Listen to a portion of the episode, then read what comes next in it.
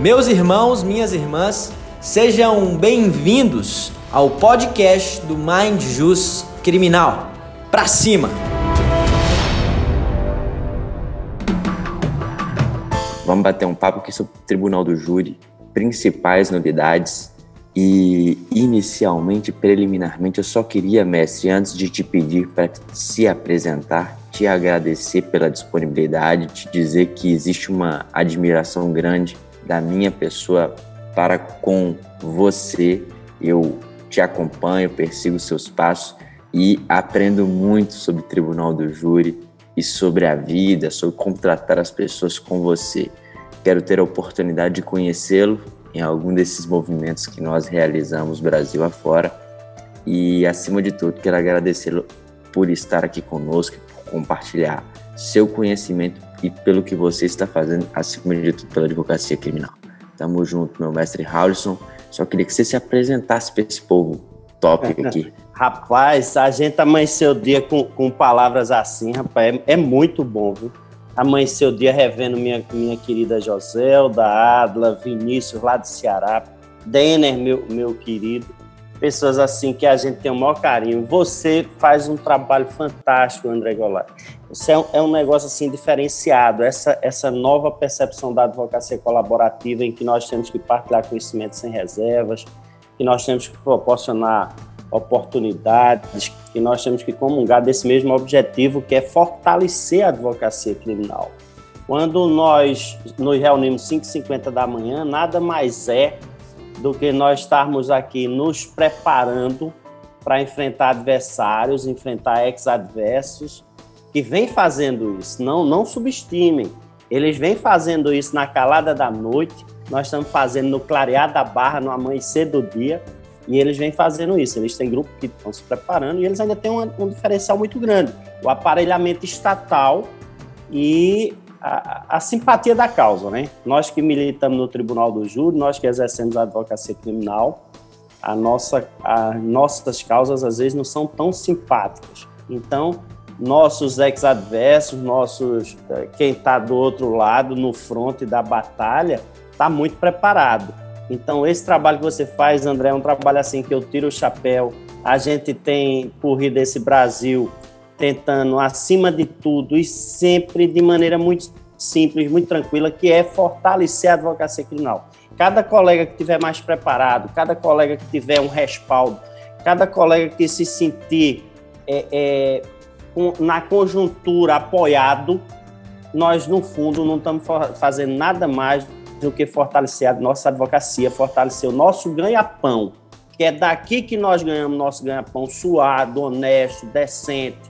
E é isso que nós temos que zelar. Agora, nós só vamos continuar se nós, se nós sairmos da nossa zona de conforto, dos nossos escritórios arrumados, daquela zona que você está ali é, é, é, aparelhado, tranquilo, para você ir preparar todos porque senão vai perder a classe de uma maneira geral, porque não é brincadeira não. Cada dia nós sofremos ataque, cada dia nós somos às vezes desmerecidos, confundidos às vezes com nossos clientes, e é essa dificuldade que nós temos.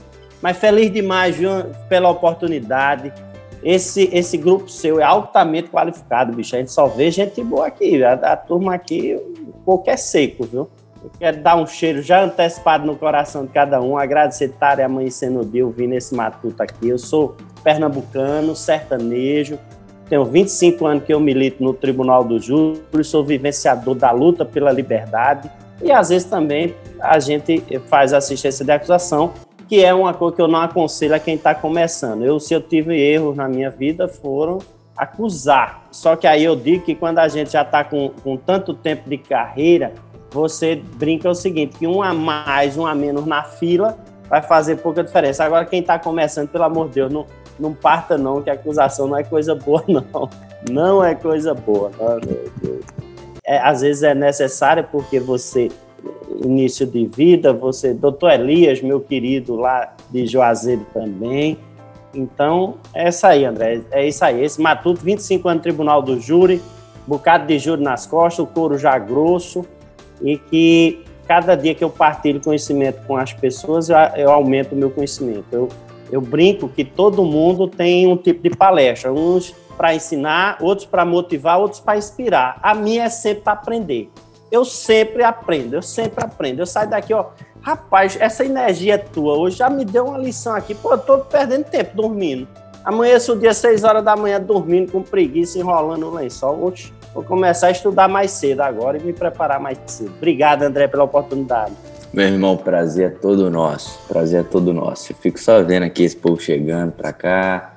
Agora, Vinição tá por aqui. Elias, meu irmão. Robertinha. É, Robertinha, tem. Que coisa boa de ver aqui, minha irmã. César. Ô, César, tô sentindo falta sua, cara. Tá sumido. Pessoal, hoje vamos falar sobre nulidades, principais nulidades no procedimento do júri. E o Raulson vai conduzir esse bate-papo.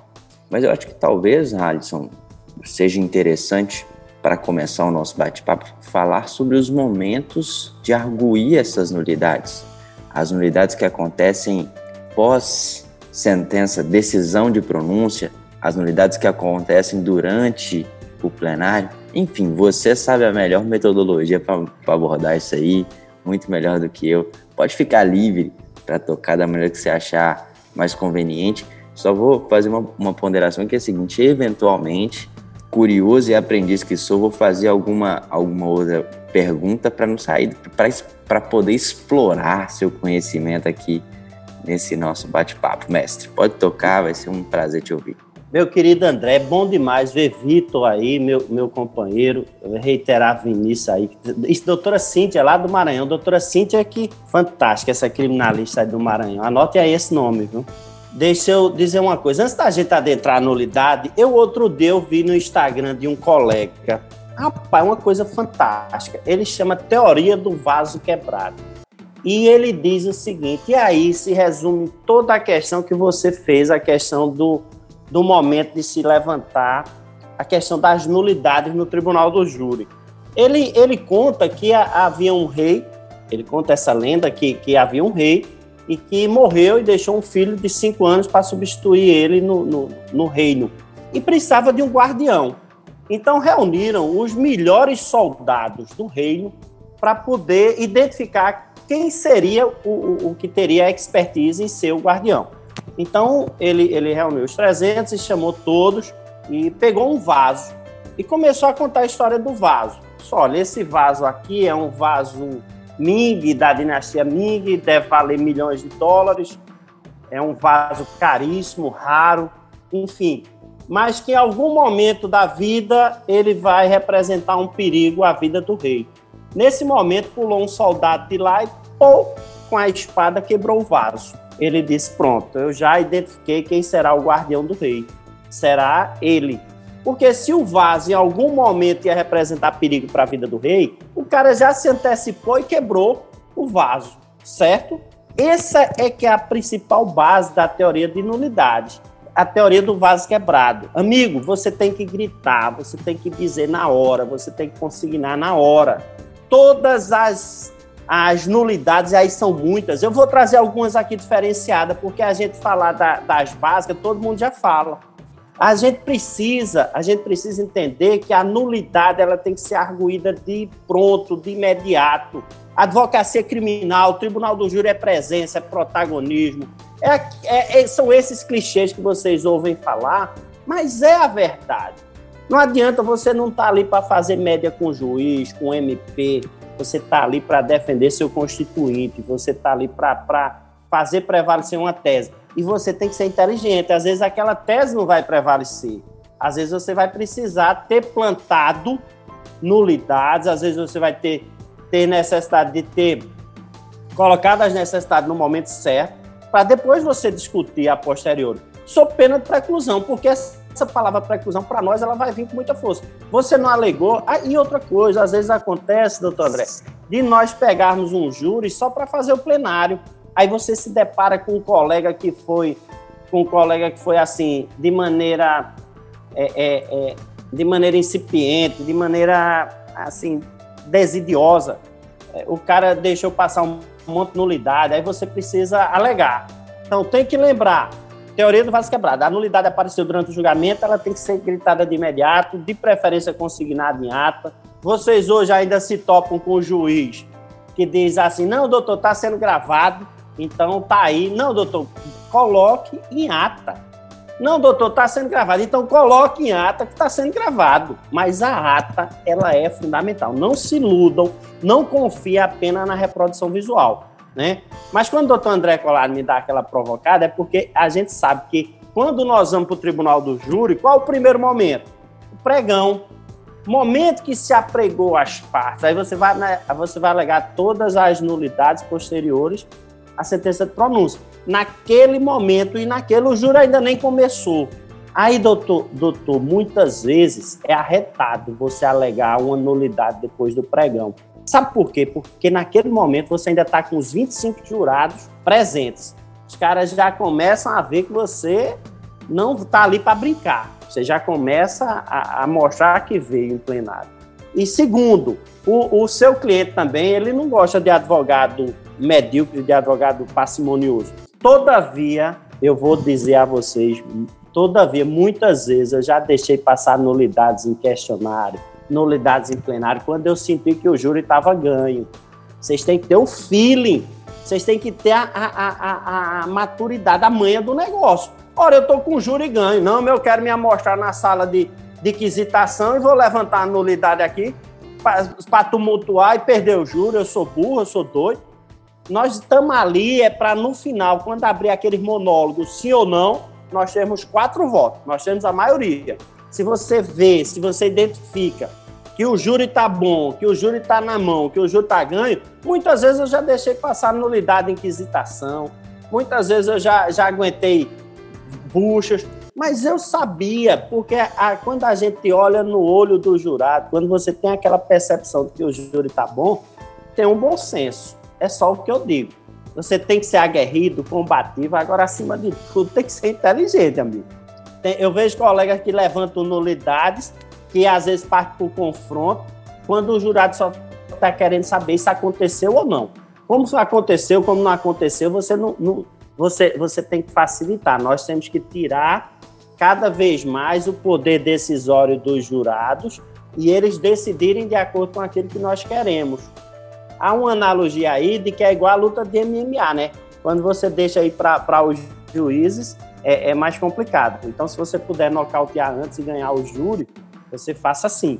Então, primeiro momento, depois do pregão, a questão das nulidades posteriores à sentença de pronúncia. Segundo, o que você tem que saber é o seguinte: é que hoje, eu, quando eu vou contratar alguém no escritório, doutora Joselda, sabe o que é que eu brinco? Eu digo assim: olha, me pesquisa aí, eu, eu, eu, pego, eu pego os pobres, assim, pobre entre aspas, e digo: olha, tá, tá simples, você vai me trazer quatro jurisprudências do STJ sobre nulidade relativa favoráveis à defesa. Meu amigo, os caras passam três, quatro, cinco dias, consegue nós estamos aqui no meio de 18 advogados. A gente consegue quatro, quatro jurisprudências favoráveis à nulidade relativa.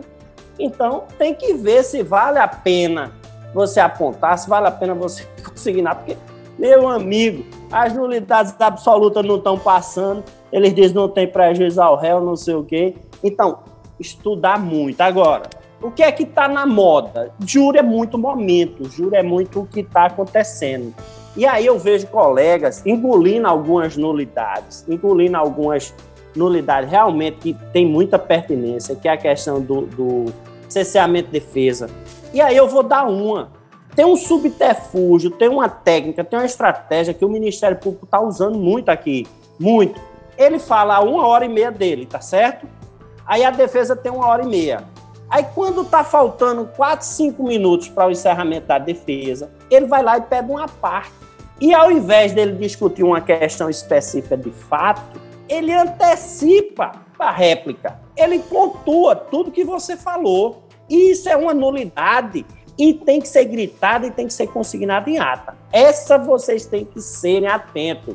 Porque se ele fez uso antecipado da réplica para prejudicar a defesa, para inverter a questão do uso da palavra, a questão do devido processo legal, você tem que consignar em ata e consignar de uma maneira muito veemente, porque vocês vão ter sucesso. Primeiro, o juiz, quando você consigna com muita fundamentação, você vai primeiro levar o juiz a pensar, pô, é mesmo. Ele, com esses três minutos, ele já antecipou a réplica dele. Ele esperou o final da defesa e ele não pontuou, porque uma coisa é uma parte, uma coisa é uma questão de ordem, outra coisa são esses pontos. Quando ele pega ali para antecipar a réplica, ele tem que facultar a tréplica à defesa ou ser causa de nulidade. Então, tem que consignar essa no momento que ocorrer. E aí, o que é que eu aconselho a vocês? Eu recebi de minha amiga Joselda, tem o, o mantrazinho lá da escola de criminalista, que é muito legal, que é, são os artigos citados, o momento, o porquê, é, é, a causa de nulidade, etc, etc. Então, vocês fazem aquele mantrazinho ali bem legal, consigna em ata e a sua chance de reverter um resultado é muito grande, porque isso é deslealdade processual. Isso é deslealdade processual. Mas o Ministério Público aprendeu esse mecanismo e está usando muito. Então não caiam nessa armadilha deles. Não caiam. Outra questão que a gente precisa, é aí são questões de plenário, essa questão da réplica antecipada, a questão da roupa, né? Está muito em voga aí. Teve um magistrado da semana passada que suspendeu. Questão, tá com roupa, a roupa. Aí quando a lei proíbe, a lei não proíbe, não é causa de nulidade fazer referência ao uso de algemas. Imagina a roupa, pô. Imagina a roupa laranja, aquela roupa que você já chega ali, realmente você já chega ali moído, desmerecido, vilipendiado. Aquela roupa ali já, já tira você de, de, de quase o ser humano que está sendo submetido a julgamento e, e quando, quando faz isso, você também tem que consignar em ata.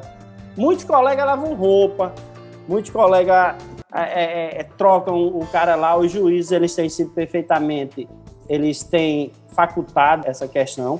Todavia, hoje é uma das causas de nulidade também que, que você deve levantar e essa provocação ela vai valer futuramente. Outra questão, o uso excessivo de aparte leva a nulidade? Leva, amigo. O uso excessivo de aparte, uso a parte, vocês têm que, têm que pedir, às vezes, ao Ministério Público que delimitem qual é o motivo do aparte. Porque quando começa, eu, eu já fiz juro de promotor fazer 14 a parte, 15 a parte, 16 a pelo amor de Deus. Agora, também tem, é como eu digo, tem que sempre ter a estratégia, né? Às vezes o cara tá fazendo tanta parte que tá meio perdido lá e no final você vai no final você vai ter um resultado muito proveitoso. A parte, eu, brinco que o a parte ele pode levantar a defesa ou pode levantar a acusação. Eu, eu particularmente, é, tenho muito cuidado com os apartes, porque quando eu sou aparteado, eu, eu respondo com muita propriedade. E quando eu apartei, geralmente, vem de lá respostas duras. Às vezes você levanta o cara que já estava já tava terminando até as perorações dele, as colocações, e você vai dar um, uma injeção no cara. Todavia, uso excessivo de aparte você consigna na ata uma vez, duas vezes, três vezes, até para os jurados entenderem que está havendo um uso excessivo, está havendo algo errado, porque os jurados percebem. Os jurados percebem também quando há cabotinismo, quando há manobra, quando há deslealdade processual, os jurados percebem. E vejam, toda nossa colocação ela é direcionada aos jurados. Então você ter essa essa ideia de que você tem que você está observando, está sendo observado, é fundamental. Mas façam, não deixem passar os excessivos, também leva a nulidade processual, leva a prejuízo da defesa, leva a cesseamento, é, é, é abusivo. Então não deixem passar isso não. E outra dicasinha que eu digo sempre ao pessoal é o seguinte: já aconteceu comigo não, mas eu já vi colegas juízes caçando a palavra da defesa. Quando a coisa tá mais esquenta mais um pouquinho, ou o juiz, vocês vocês não imaginam, né? Vocês não imaginam o que é isso. É porque vocês não conhecem juízes por esse Brasil afora. Vocês não conhecem um juiz como tem um juiz lá da terra doutora Cíntia, que eu não vou dizer o nome porque eu estou vendo tá gravando aqui, mas são juízes que não têm. É, é, é, o Código de Processo Penal do juiz. Eles não têm o menor apego às formalidades, as coisas. É o meu tribunal, é o meu júri e eu conduzo da maneira que eu quero. Então, amigo, vocês têm que estar preparados. Caçou a palavra da defesa, você consiga, na primeira coisa, doutor, consigne que o réu está em defesa a partir desse momento. Como é que o réu pode estar? O réu, nós emprestamos a voz, advocare, Advocar é aquele que empresta a voz. E nós emprestamos a voz àqueles que numa ficção jurídica eles não podem falar, não. Quem fala por eles somos nós. E se nós temos nossa palavra caçada, o réu está indefeso. O júri tem que ser dissolvido ou, ou seguir de outra maneira. Agora, não pode, é, de maneira nenhuma, o réu ficar sem, sem isso. Então, consigna lá, o réu está indefeso é, a partir desse momento e para e outra coisa, se insistir, amigo, abandono de plenário justificado, vão-se embora, vão cuidar na vida, tem que se fazer respeitar, tem que se fazer ter decência, não se submetam. A gente presenciou, eu presenciei uma confusão danada, doutor Erivelto Zanoni lá no, no Maranhão, nós fomos para lá, vem que juro, viu, doutor André Colares? Nós estávamos lá, eu, nós tínhamos 14 advogados, para você ter ideia. Erivelto estava num aperto danado lá com o juiz, apertando ele, e o juiz delimitou. Quando ele viu 14 advogados, você viu que a advocacia é colaborativa. Nós saímos daqui pagando do nosso bolso. Nós fomos ajudar um companheiro que estava em dificuldade. Nós fomos para lá, pagamos hotel, pagamos tudo, pelo prazer de estarmos unidos. Nós sabíamos o que o colega vinha passando há vários anos. E o juiz, quando viu 14 advogados, disse: não, peraí, está de período de pandemia, vou limitar três. Então falou Erivelton, Luana e Zanoni. E ficou no banco de reserva eu e Merria. Botamos o terno, calor da moléstia lá no Maranhão. É calor, meu amigo. Quando eu disser calor, é calor. Calor. E eu sou recifense, viu? Aqui é que é calor também. Aqui. E fomos para lá, ficamos no banco de reserva, acompanhamos. Houve a sessão até duas, três horas da tarde. Depois houve uma confusão danada lá. Terminou que não teve o júri. Todavia, Todavia, houve uma defesa eficaz, uma defesa eficiente, uma defesa forte, uma defesa unida. Porque é isso. Nós não podemos ver um colega em dificuldades e passar por cima e deixar para lá, não. Agora, nós sabíamos que o júri lá era um júri problemático, era um júri diferenciado pela condução, pela condução que se dá. E a verdade tem que ser dita. Esse ano também eu fiz uns juros, antes da, da pandemia mesmo. Rapaz, eu encontrei um juiz garantista. Eu encontrei juiz, doutor, que na leitura da denúncia, que aquilo é terrível para a gente, né? A leitura da denúncia e a entrega de peças aos jurados. Aquilo é terrível para a defesa. Por quê? Porque geralmente o Ministério Público adjetiva a denúncia. O crime é, agiu com, com crueldade, é, é, é, cometeu com, com requintes de, de, de, crueldade, agiu com maldade, com, com, enfim, ele sai adjetivando lá com tudo que quer. E quando o juiz faz aquela leitura é terrível. Então, eu me deparei esse ano com três juízes aqui de cidades pequenas que os caras liam a denúncia sem falar, fazer referência aos adjetivos do Ministério Público. Então, existem juízes ainda em Berlim. Essa é que é a verdade. Agora, juiz bom é o que não aparece. Sabe quem é o juiz bom? É aquele que o senhor não lembra. Quem é o juiz da terceira vara do júri, da primeira, da vara especializada? Quanto mais o juiz aparece, mais a defesa é comprometida, mais a defesa tem dificuldade. Então, nós temos grandes juízes, mas nós temos juízes difíceis por esse país. E quando os juízes são, são difíceis, meu amigo, o que mais ocorre no plenário de júri são nulidades. Agora, nós falando dessas nulidades aí que estão na moda, mas olha, principal causa de nulidade do tribunal do júri, quesitação. Levem os quesitos de vocês pronto. Uma palavra, uma expressão, uma frase, ela muda todo o contexto. Ela leva à condenação de, de, de do seu constituinte. Então, muito cuidado. Outra coisa, qual o momento de consignar a nulidade na aquisitação? Sempre depois da leitura e antes da entrega aos jurados. E lá na sala secreta, você também, lá na sala secreta, pelo amor de Deus, vocês, eu estou falando aqui com 19 advogados, não sejam advogados. Eu tenho um colega que diz, eu não entro na sala secreta. Amigo, mude de profissão. Você tem que ter nervo, você tem que ter coração, você vai sofrer. Porque só quem sabe o que é um empate de 3 a 3 é que sabe como o coração vem na boca, a gente quase desmaia a última cédula lá do sim ou não, a gente fica em pânico. Mas aquilo é nossa profissão. Eu já ganhei vários juros na sala secreta e já perdi na sala secreta. Então, quando eu vejo colegas que dizem assim, eu não entro, eu prefiro ficar fora. Amigo, sua missão ela só se acaba quando termina a aquisitação. E na aquisitação é a principal causa da nulidade. Como é que eu posso não entrar? Como é que eu posso não ir acompanhar como a maneira os jurados são feitas as perguntas, como são feitas as colocações? Ora, se não tem nevo, arrume outro colega que entre. Agora, que tem que ter lá dentro defesa eficiente, defesa vigilante tem que ter, né? Então, quisitação é a principal causa de nulidade. Qual a maneira de você, geralmente, leve sua quisitação pronta? Leve sua quisitação pronta. E chegue lá, se distorce do juiz, você apresenta ao juiz. Apresenta ao juiz seu questionário, apresente suas colocações, consigne ata e você vai ter muito êxito. Doutor André, acho que eu falei um bocado. Vamos abrir aí para quem quiser alguma coisa. Estou aqui pronto, viu? Pessoal, sobre isso aqui que o Rolson falou, eu só quero fazer uma ponderação. Queria indicar primeiro dois livros.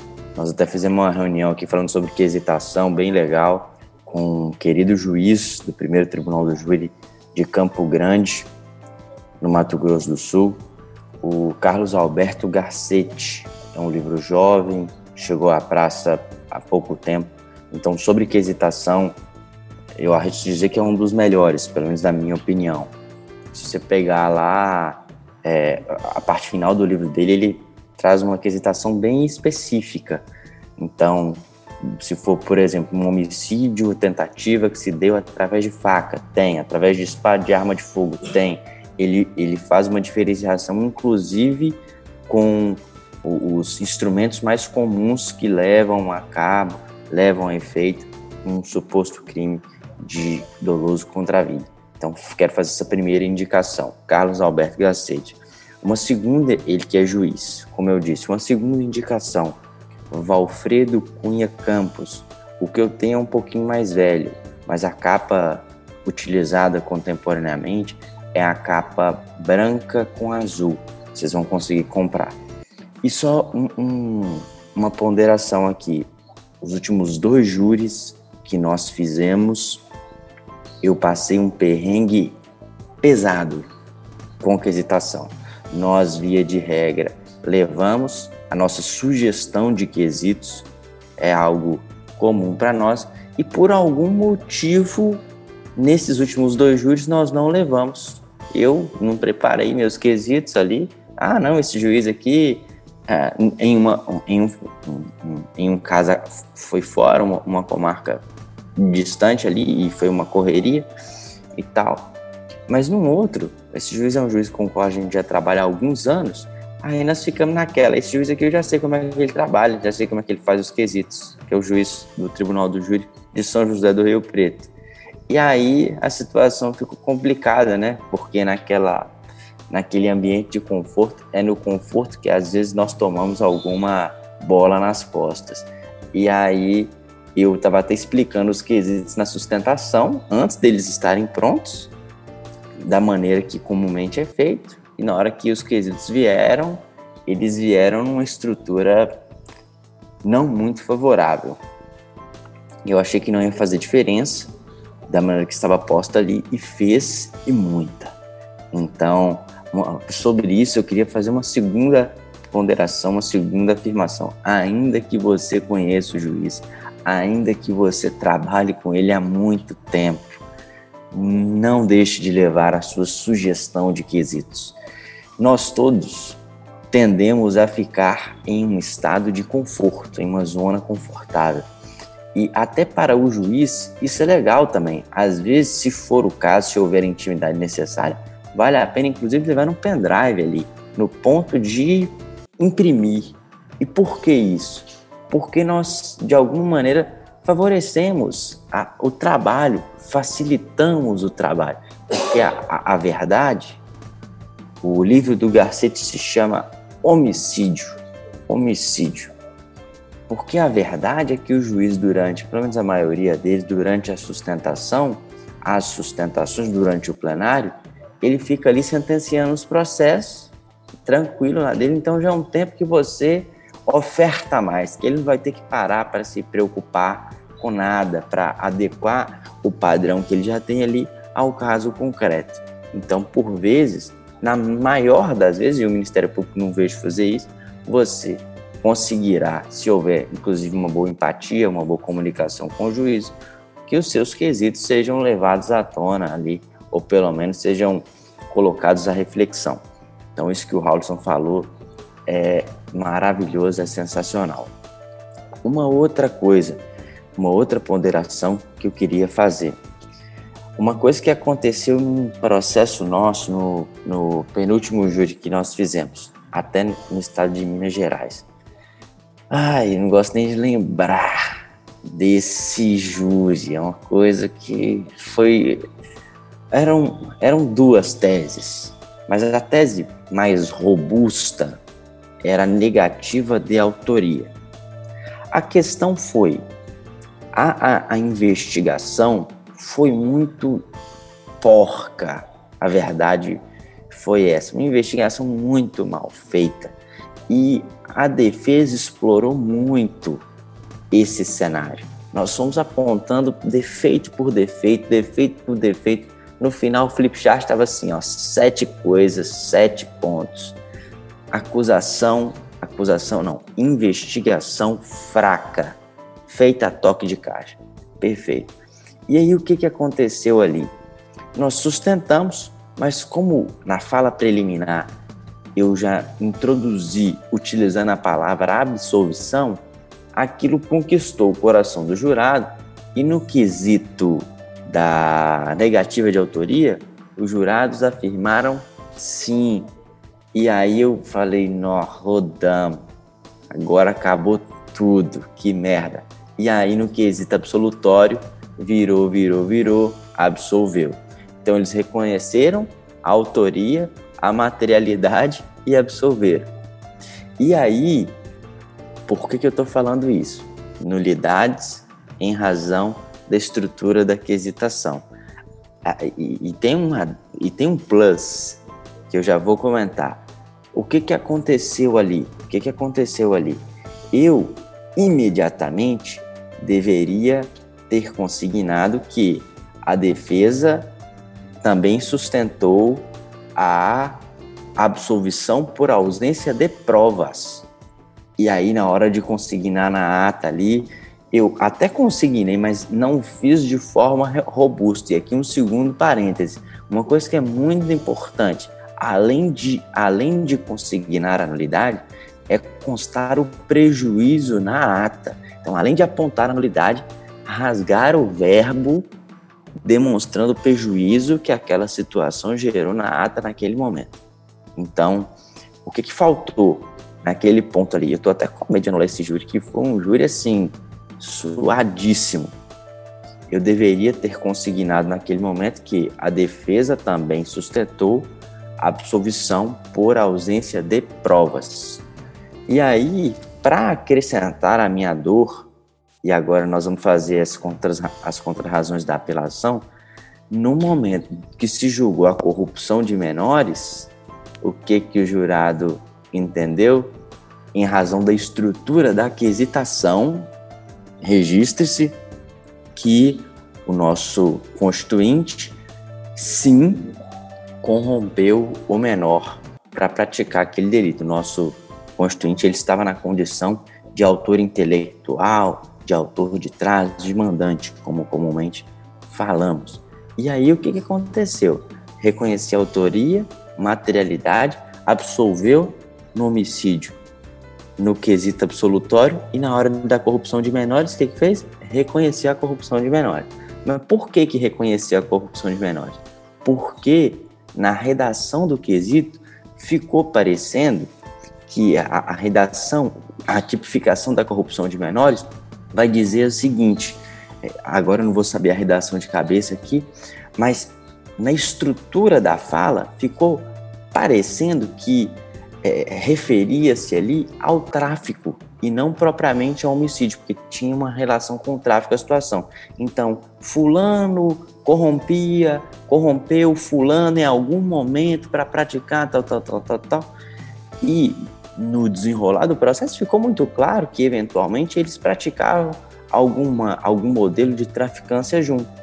Então, o que, que aconteceu? A estrutura da quesitação levou o jurado a entender o seguinte: sim, em algum momento da vida esse maior corrompeu esse menor para praticar alguma sorte de delito. E isso nos colocou numa situação muito complicada, porque nós ganhamos no quesito absolutório, entretanto, lá na autoria houve o reconhecimento e a posteriori na corrupção de menores houve também um reconhecimento. E aí o MP subiu com recurso de apelação.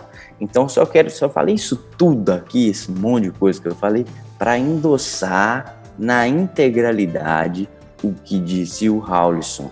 É muito importante ficar absolutamente atento com a estruturação, a redação dos quesitos.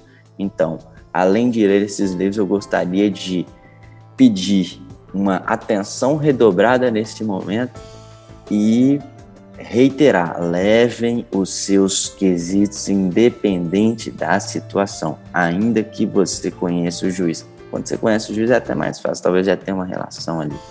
Enfim, falei demais também. Pode pegar esse, bastão aí e tocar o barco, meu mestre House. Olha, anotem com muito carinho. Ele terminou de dar uma dica aqui que você deve, vai, vai escapar muito, você vai ganhar muita apelação. Porque é muito comum muito comum o jurado ter a percepção, querer absolver, seja por que critério for. E se você não conseguir na ausência de prova ou insuficiência, você vai ter problema lá no recurso. Se você consignar, você não vai perder. Você vai bater lá em cima, você ganha tranquilo, porque você, você deixou uma válvula de escape perfeita para a defesa. Então, é fundamental que mesmo que você sustente negativa de autoria, você sustente lá eu acho que é 574, a ausência de suficiência prova, enfim. Consigna lá, faz consignar em ata, a, a, que também era sua tese. E aí o jurado vai estar livre. O... Pois não, André? Ô, Raulson, só mais uma ponderação que eu esqueci de dizer, mas também salva. Salva, salva, assim, de uma maneira bizarra. Como é que é? Não, ao, ao final, ao, ao, final da aquisitação, não, ao final da sua fala. Durante a, a, a sua tese, você.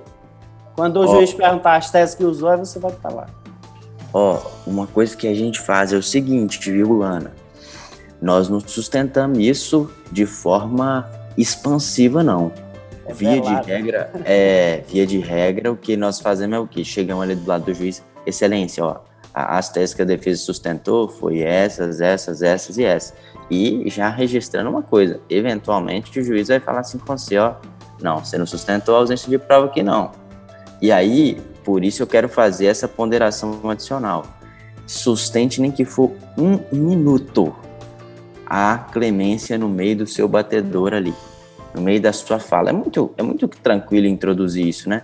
Inclusive, excelência, os senhores podem absolver por vários motivos. Inclusive, e aí você introduz sua clemência ali um minutinho no meio da sua fala, porque se tudo der errado, você sustentou a clemência e o jurado ele tem a liberdade, ele orientado pela convicção, pela íntima convicção, tem a liberdade de absolver ao seu bel prazer, porque quis efetivamente ali no quesito absolutório. Então, nós também introduzimos, sempre que possível, na maior das vezes, nem que for um minuto de clemência misturada no meio da fala ali e colocamos aquilo também na ata, ali no pé do ouvido, para nos blindarmos de um evento, diante de uma eventual apelação. E assim, vou falar com vocês, essas situações que eu estou comentando aqui foram, essas lições foram extraídas de casos concretos que nós tomamos fumo ou então passamos perrengue na apelação. Então, vale a pena efetivamente fazer isso. Rapaz, olha, olha, é assim, é, é por isso que a gente termina eu tô, eu tô usando muito, André, no meu curso a expressão seguinte: você tem que ser advogado 24/7, né? 24 horas por dia, 7 dias por semana. Nós estamos aqui sendo advogados, estudando, nos aperfeiçoando. E você diz, amigo, é uma dicasinha dessa que você às vezes supõe simples, mas eu vou dizer uma coisa: é, é ela, ela tem um poder de solução impressionante, impressionante. Agora, poucos colegas aplicam na prática, poucos colegas entendem a base teórica, a base a, a acadêmica da, da, quando você vai quando você vai fazer a, a, questão da aquisitação porque da insuficiência de prova porque lá na frente lá na frente na apelação se você se tudo se o Ministério Público recorrer você tem toda a fundamentação não voltar um júri né? Você voltar um júri é, é terrível porque no caso específico que André citou voltaria tranquilamente e deve voltar e deve voltar esse é, é, é, um minutozinho a gente vem fazendo, vai, vai você, um minutozinho que você passa, que você deixa esses macetezinhos, faça um checklist. Não deixem de ter um checklistzinho do que é indispensável no plenário em algumas situações. E, essas, e essa questão aí, ela é preponderante. E vai se aplicar basicamente em todos os casos que, é que tem insuficiência de prova, insuficiência de prova, porque vai dar a liberdade dos jurados de, de, de, de absorver, seja porque quer. Né? A clemência, até então, havia uma polêmica grande. Nós temos aqui em Pernambuco, o doutor Vinícius, acho que já fez o curso com ela, a doutora Mirella, que é considerada a rainha da clemência. A defensora pública aqui, André, que a mulher absolve. Não é brincadeira, não. Ela domina a tese de clemência como ninguém nesse país. Ela é fantástica e e agora, graças a Deus, a clemência está se consolidando aí na, nas decisões dos tribunais superiores. Mas júri é isso, júri é, é, é, você ter os macetes, é saber que você pode também ter decisões que, que lhes sejam desfavoráveis, é você ter uma atitude sempre proativa no caso de nulidades, identificar a nulidade consigna. Ó, oh, tem muito Ministério Público doido também, minha gente, tem Ministério Público que passa por cima, usa, usa argumento de autoridade com força, acha que o advogado não vai recorrer, e muitas vezes não recorre.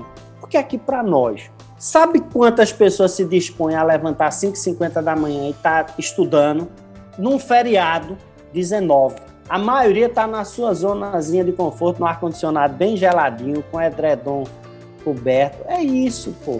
Aí você vai para o tribunal do júri, a maioria é defensor, são defensores públicos. A maioria, eu, eu, diria que a maioria não, eu diria que 95, 98% são pobres, são pessoas que não têm o, o, o segundo grau, são pessoas assim. Então, também tem muitos advogados que deixam passar as coisas. Tem advogado, eu, eu, pelo contrário, eu brinco o seguinte, eu digo, rapaz, eu tenho 25 anos de profissão, aí tem cara que diz, eu tenho meus júris, eu tenho, não, eu, eu, eu prefiro fazer um júri por mês e fazer bem feito. Prefiro. Minha média aí vai ser sempre essa. Eu devo ter uma média de 18, 20, 15, entre 15 e 20 júris ano. Então, eu só tenho isso para fazer na vida, eu tenho que me dedicar, eu tenho que estudar. Nós temos um júri agora aqui, dia 29, um júri extremamente polêmico. Não tem ninguém de Pernambuco, não, né? Tem não. Tem um júri aqui extremamente polêmico. Sabe quando é que eu vou me habilitar no processo? eu vou me habilitar no processo 9 horas da manhã do dia do julgamento. Por quê, Raul? Porque eu vou dar luz ao Ministério Público, para o Ministério Público se preparar, porque ele sabe que nós vamos nos preparar. Todavia, antes nós já estamos fazendo um júri simulado agora, próximo domingo, um caso real, caso real. Nós fazemos o júri simulado com a equipe do escritório. Eu fico lá só de longe assistindo, para eu ver qual é o ponto forte, qual é o ponto fraco da acusação, da defesa. Isso é que vai nos levar a chegar no dia do embate, chegar no dia da, da no, no, dia decisório, no dia do julgamento ali, extremamente preparado e pronto. Todavia, você tem algumas técnicas. Eu podia ter me habilitado antes? Podia. O que era que eu ia ganhar com isso? O que é que eu ia ganhar com isso, doutor Vinícius? Nada. Eu só ia antecipar o Ministério Público que no dia 29 ele ia estar enfrentando uma banca de advogados deixa ele pensar que vai pegar aquela advogada que vem com molezinha, que vem dando mole no processo. Eu já fiz isso várias vezes. E aí, assim, são coisas que você vai ouvindo, vai vendo, vai amadurecendo. Nós, tive, nós tínhamos um júri em Minas, aí nos habilitamos, ó, vê que besteira, nos habilitamos eu, Merria, um monte de gente. Sabe foi que o Ministério Público fez? Pediu desaforamento. Público só eu vou enfrentar um júri polêmico desse aqui, vou pedir, pedir desaforamento, o réu continua preso. Vê que confusão. Se a gente tem deixado para ir no dia do júri, para chegar no dia do júri e se habilitar no processo, como a lei, deter... como a lei nos faculta, você estaria numa situação bem tranquila. Então, eu quero dizer a vocês o seguinte, que nulidade, o mantrazinho que está aí, ele cita todos os artigos, cita a questão do prejuízo, você tem que ser bem contundente, você tem que ser, o André foi muito feliz quando disse isso, você tem que demonstrar o prejuízo que está ocorrendo, você tem que é, é, gritar na hora que a nulidade acontece, fazer consignar em ata, plantar mesmo a nulidade, porque muitas vezes ela não vai servir. Podcast do Mind Jus Criminal. Pra cima!